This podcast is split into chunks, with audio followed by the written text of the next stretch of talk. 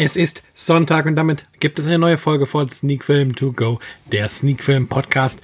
Und heute sprechen wir über zwei Filme und zwar über Ace Ventura und Ace Ventura. Jetzt wird's wild.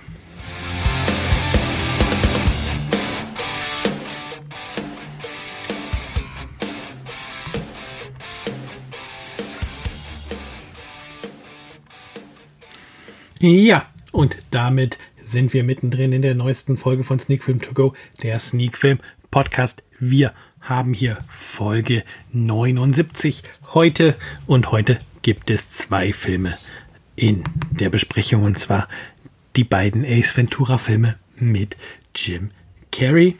Ein Filmrückblick, den gibt es heute leider nicht. Die Woche war relativ filmarm, um zu sagen, bis auf die beiden Ace Ventura Filme wurde gar nichts geschaut und so können wir uns also direkt dem Hauptthema widmen.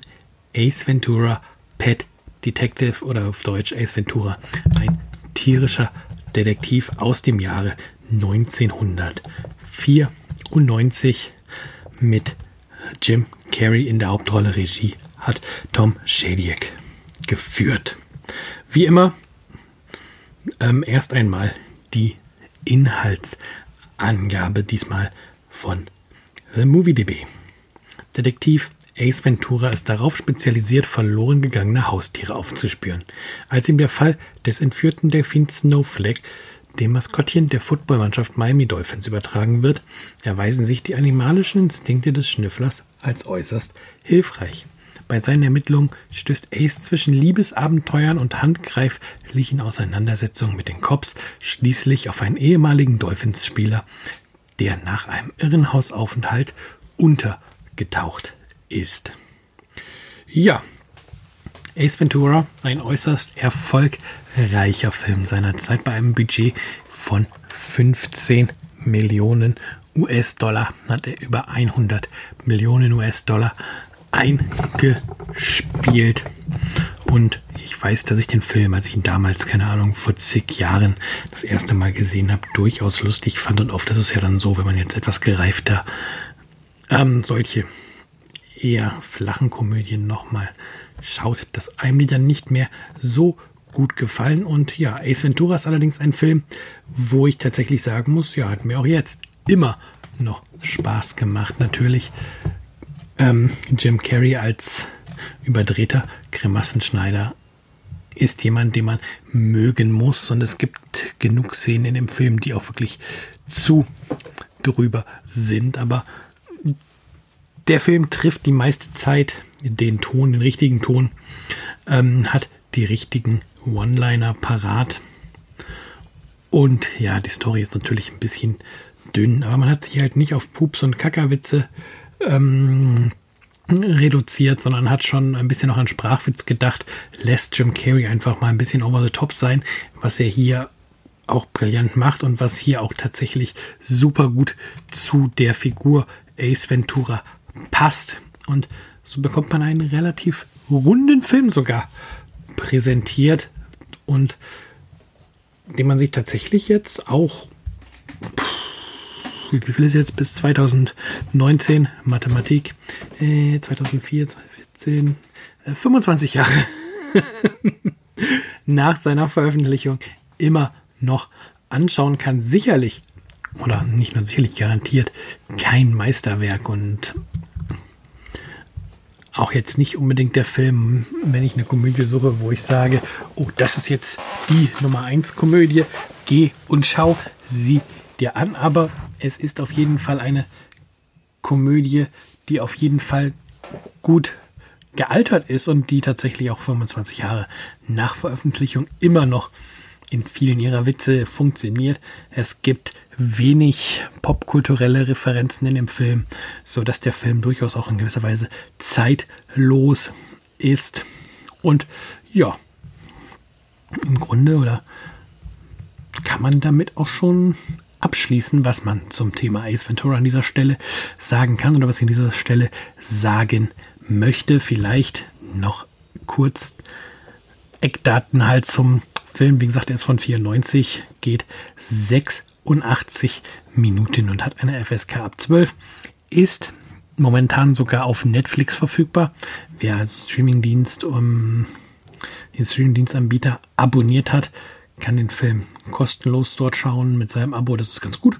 So konnte ich den Film auch schauen. Hat sich das Abo für diesen Monat also auch schon wieder gelohnt. Und ja, ich mache es jetzt auch mal, nur um sicher zu gehen. Dies war kostenlose Werbung für Netflix. Ich bekomme keinerlei Geld von der Company, noch keine Freiabos, dass ich das hier gerade geplackt habe. Und egal, das wird beim zweiten Film sicherlich dann auch nochmal gelten. Ja, Wertung ähm, 7 von 10 Punkten. Solider Film kann man auch 25 Jahre nach ähm, seinem Release noch schauen. Dann können wir direkt zur Fortsetzung springen, die ein Jahr später erschienen ist. Ace Ventura, jetzt wird's wild. Ähm, auch hier Jim Carrey, Hauptdarsteller, ähm, Regie, diesmal Steve Odekirk. Und auch hier erst einmal die Inhaltsangabe von The Movie DB, wo geschrieben steht, nach dem tragischen Unfall eines Klienten hat sich Tierdetektiv Ace Ventura zum Meditieren in ein tibetanisches Kloster zurückgezogen. Doch schon bald muss der gefragte Schnüffler seine spirituelle Enklave wieder verlassen, um im tiefsten Afrika eine entführte Albino-Fledermaus aufzutreiben. Immerhin steht der Friede zwischen zwei Urwaldstämmen auf dem Spiel. Nach einigen haarsträubenden Dschungelerlebnissen macht der Meisterdetektiv die Gauner Ding fest. Ähm, hier auch erstmal die Eckdaten. Ähm, 90 Minuten 1995 veröffentlicht und ebenfalls eine FSK ab 12. Und dann etwas, was ich tatsächlich erschreckend finde, ist auch hier das Einspielergebnis. Der Film war doppelt so teuer wie der erste Film, hat also 30 Millionen Dollar gekostet, hat aber auch 212 Millionen eingespielt. Das ist auch ein äußerst erfolgreicher Film, eine äußerst erfolgreiche Fortsetzung und ähm, kann ich auf jeden Fall nicht ganz so nachvollziehen, denn ja, der Film hat seine Momente, die sind aber sehr rar gesät und ähm, dann habe ich das Gefühl, dass der Film nicht verstanden hat, ähm, warum der erste Film so witzig ist.